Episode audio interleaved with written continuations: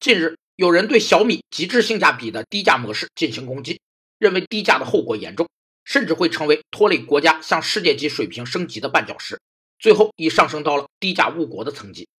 性价比是一个产品性能与价格之间的比例关系，用来权衡产品在客观上可买性所做的量化，反映了单位付出所购得的商品性能。